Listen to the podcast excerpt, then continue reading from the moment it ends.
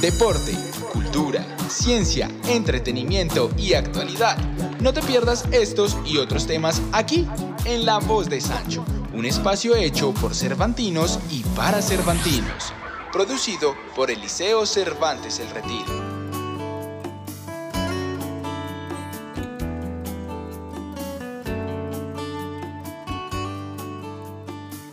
Hola a todos, bienvenidos a La Voz de Sancho, un espacio donde escuchamos a nuestros amigos. Hoy tenemos un podcast, un episodio muy especial, porque vamos a rememorar lo que la Orden de Padres Agustinos a lo largo de tantos años ha apoyado en nuestro Liceo de Cervantes El Retiro.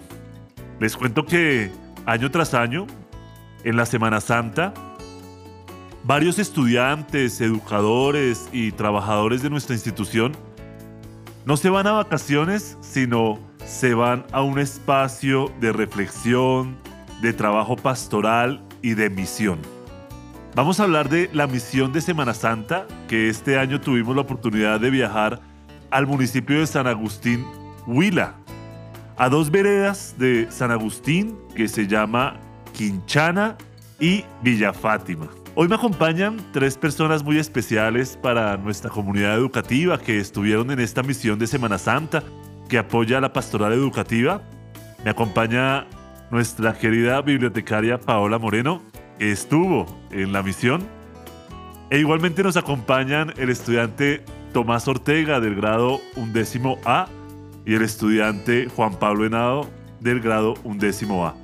Bienvenidos compañeros a La Voz de Sancho. Hola Diego, ¿cómo estás? Chicos, qué placer volverlos a ver. Bueno, muchas gracias por invitarme al programa del día de hoy, así que vamos a contar un poco de la experiencia que vivimos allá en, allá en Villa Fátima. Igualmente, muchísimas gracias pues a usted, profesor, por eh, darnos la oportunidad de estar acá. Y pues nada, la idea es compartir nuestras experiencias y hablar un poco de lo que vivimos en esa misión. Bien, fueron nueve días muy intensos de trabajo, un viaje de más de 10 15 horas. horas, 15 horas. Un viaje larguísimo. Eh, y llegamos a San Agustín y nos tocó montar chiva hasta las veredas. Una pregunta, ¿por qué fueron? En vez de estar en la casa durmiendo, levantándose tarde, a ir allá a caminar, a rezar, a participar en actividades y con cierto nivel de incomodidades. O sea, una cosa es estar en el baño de la casa y otra cosa es estar en el baño de una campesina de una vereda en donde ni siquiera puerta había, ¿verdad? ¿Se acuerdan? No sé, ¿por qué Pues, fueron a eso? eh, diría que quería repetir la experiencia, ya que yo fui uno de los que participó el año pasado en la misión del 2021. Y creo que también es una oportunidad para invitar a los demás estudiantes que vienen de las promociones pasadas, como serían los de décimo y noveno, ya que allá aparte creo que de poderse encontrar con Dios uno puede reflexionar y abrir un poco la mente y el pensamiento para salir del día a día y también encontrarnos con las realidades que de verdad vive nuestro país. Bueno, en mi caso fue muy particular. Eh, yo a Tú te Diego... la gozaste mucho, ¿verdad, Paola? Sí, la gocé, la verdad sí. Salí de encasillada de la bibliotecóloga seria, siempre pues en la biblioteca. Y pues ellos nunca habían visto mi faceta divertida. Misionera. Eh, cuánto río había, eh, parecía un pececito. en mi caso eh, fue muy particular porque yo tengo una hija, tiene tres añitos, y yo fui a la misión porque quería encontrarme a mí misma. Eh, mi mami falleció, entonces pues es muy reciente y quería estar como volver a tener ese contacto con Dios, a ver a personas que uno pues eh, espero volvérmelas a encontrar, ¿no? Pero pues en este caso personas que uno nunca ha visto y quería ir, quería ir, quería estar allá, quería compartir, eh, tener más eh, el contacto con los chicos, eh, porque pues una cosa es estar en la biblioteca y ya otra cosa en misión. Y yo sí la disfruté mucho los nueve días. Sí, pues de hecho, gracias a Nao fue que yo me animé a ir.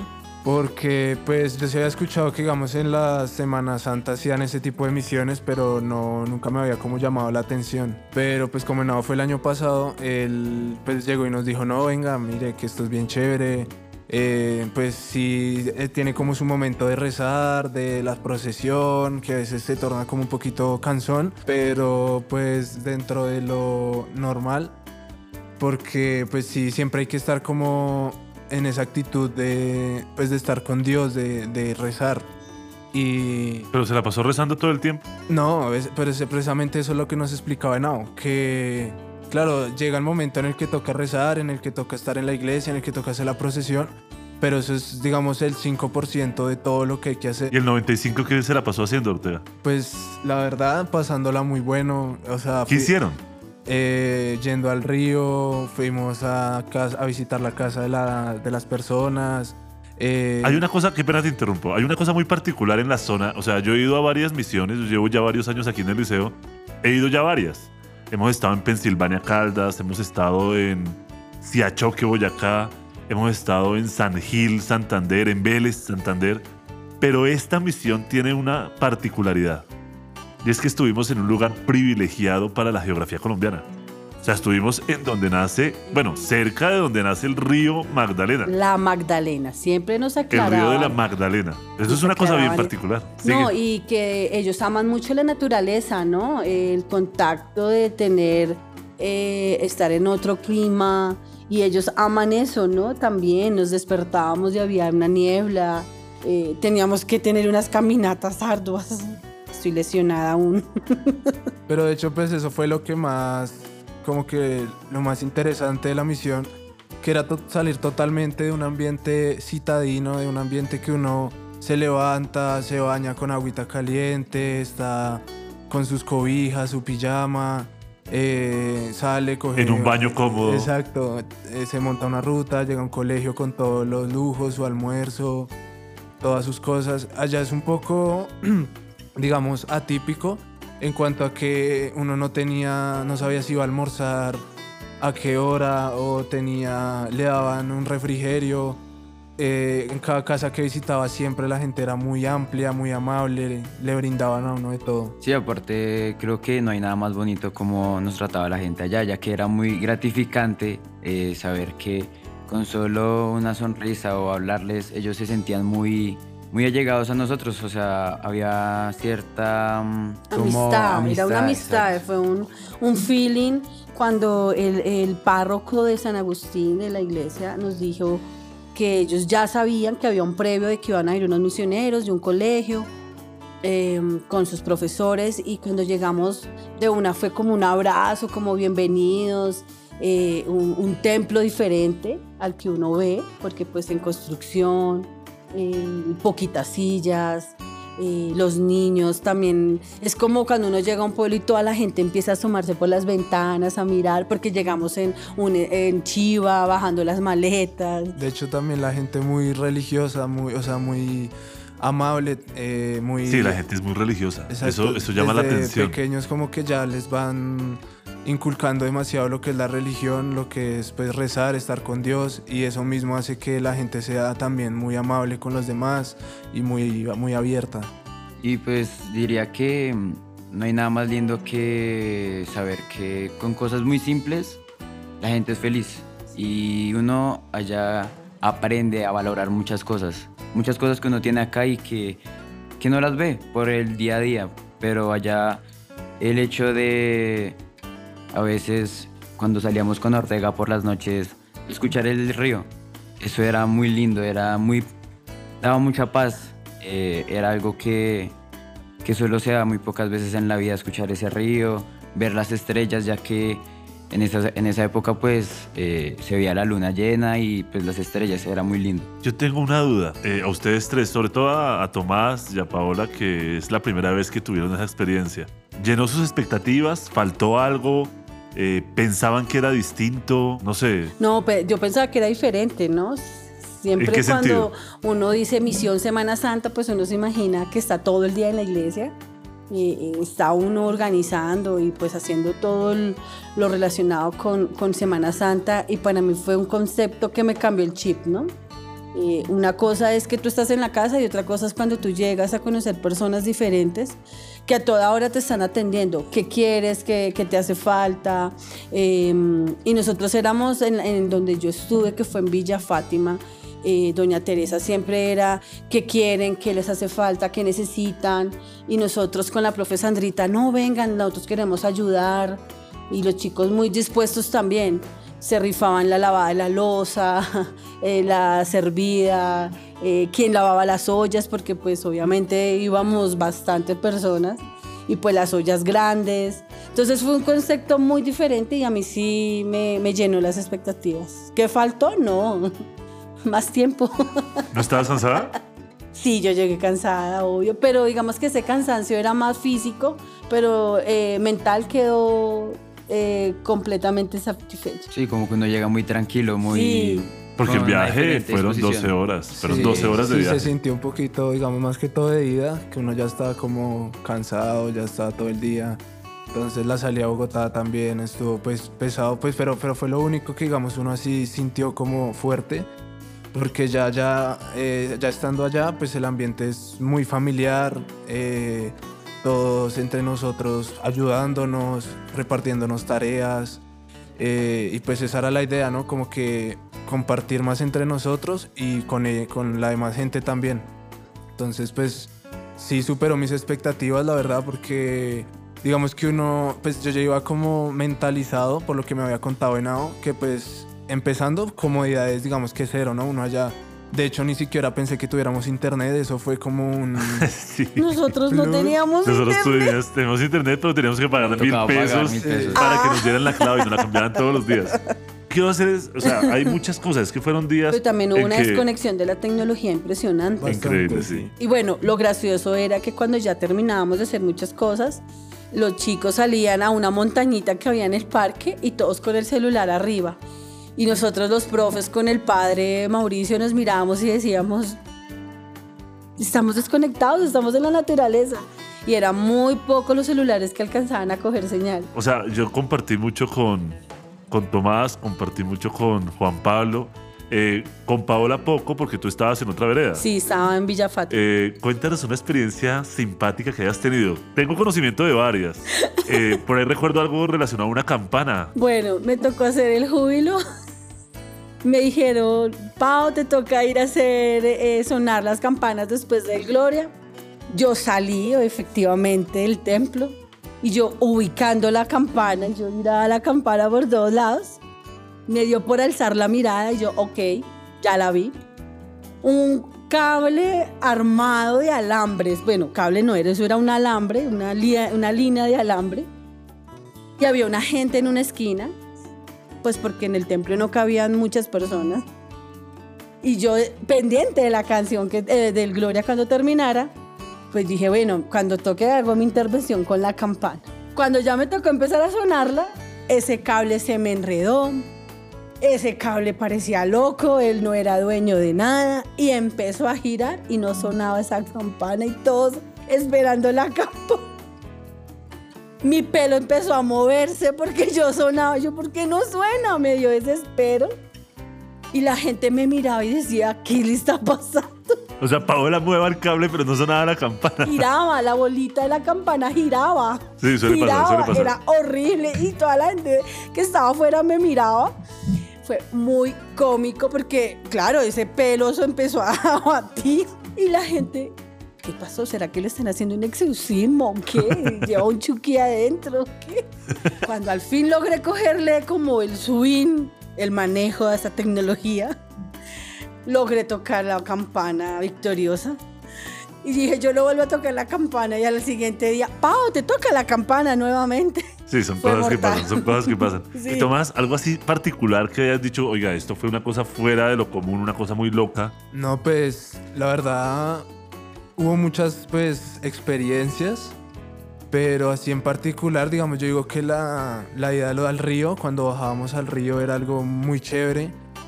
Eh, Fuimos dos veces. Sí, digamos, me causó mucha gracia eh, la forma de ser de allá, pues de las personas, ¿no? Que, digamos, el señor dijo, no, venga que acá cerquita, allí ya nomás a dos pasos. Ese allí en el campo es mentira. Exacto, entonces fue como, no, allí hay un charquito que se pueden bañar chévere y no, venga, vamos. ¿Y el allí a cuánto era? Duramos caminando como media hora, yo creo que un poquito más entre piedras, eh, resbalándonos y entonces pues eso fue pues muy diferente porque pues uno no está acostumbrado a andar entre las piedras o... Y el allí de un campesino, eso es lejos. Lejísimos. O el algo, cuando vamos a tomar el algo. Sí, es verdad. Sí, y es llegaba- el- la tremenda comida. Yo recuerdo una vez que fuimos a una casa y me llamó la atención porque, bueno, en realidad íbamos con hambre. Y la señora nos sirve arroz, nos sirve jugo, nos da panela y de sobremesa nos da plata. ¿Se acuerda, Sí, Tomás? sí, sí, sí. Esa salida estuvo muy chévere. Pues es que esa vez nosotros nos dieron como... Ah, nos ofrecieron... Siempre allá era muy común que nos dieran arroz hasta en el desayuno. Era muy, muy raro. Pues es pero, el Huila, es la pues, tierra del arroz. Sí. Y platanitos. Y, y muchas veces nos daban también arepas. Era muy interesante Pero cómo ese hacían la arepa de con las peto. arepas es chistoso. Eh, eh, tiene un nombre diferente, no les dicen arepas, sino como cancharinas, como algo así tenía el nombre. Nos explicaban allá. que- Bueno, esa parte sí no la sabía. Sí, tenía un nombre diferente y nosotros, pero que son cancharinas. Y uno se imaginaba, pues, no sé, carne. Pues igual me he dado cuenta ya que lo más rico y lo más típico también eran arepas con peto. Entonces ahí ya nos explicaban cómo se hacía el proceso del peto, la panela. También veíamos muchos cultivos de café y cada tiempo, cada cuánto tiempo se sacaba.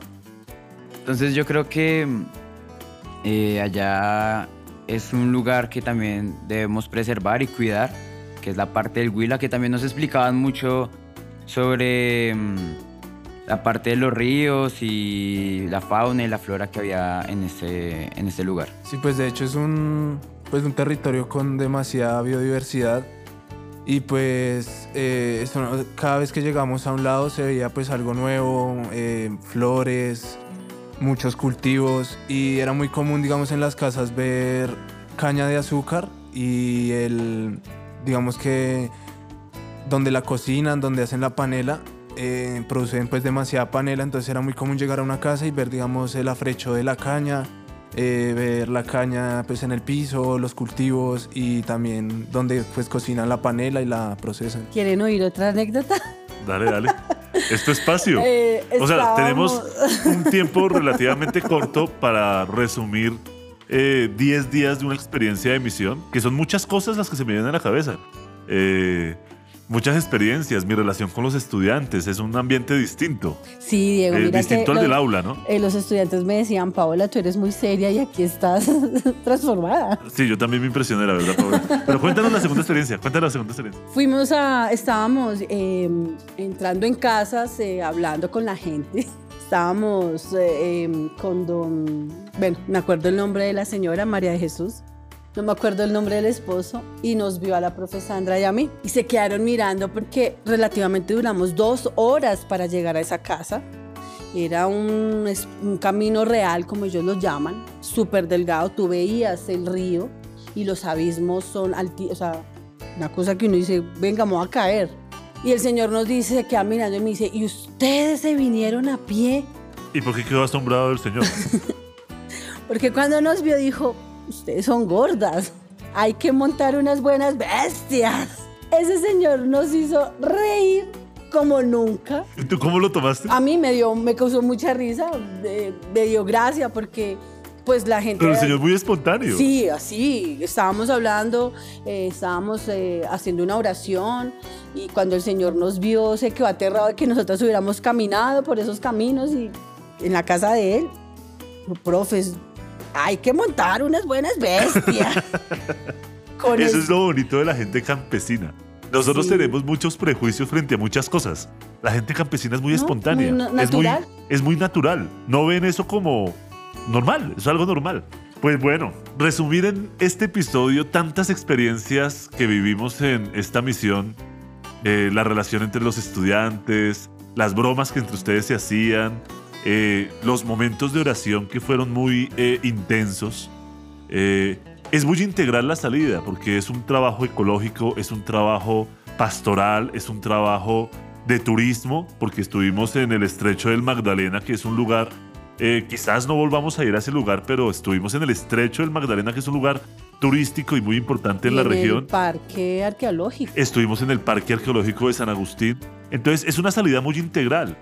Eh, compartimos vivencias, conocimos a los profesores en un contexto distinto, a los estudiantes en un contexto distinto. Que estábamos abiertos a muchas cosas, ¿no? Eh, cuando estábamos en el parque, el guía nos decía que esto era muy ancestral, muy eh, como misterioso y, y, sin embargo Fray Oscar eh, hubo un punto en donde nos decían, es que aquí se siente diferente la energía y Fray fue y se paró allá y yo no siento nada. Son experiencias y son maneras y son cosmovisiones de la gente, porque uno va allá y uno se pone a pensar, estas personas son de una ascendencia indígena clarísima, o sea, los, eh, los rasgos de los, del rostro, el hablado. Eh, creo que yo estaba contigo, Tomás, cuando estábamos con uno de los guías y una de las, de las guías dijo, yo quiero pertenecer a una comunidad indígena. ¿Te acuerdas? Sí, sí, de hecho, pues me causó mucha curiosidad también que todo el mundo se conoce con todos, así vivan a dos horas de, de distancia.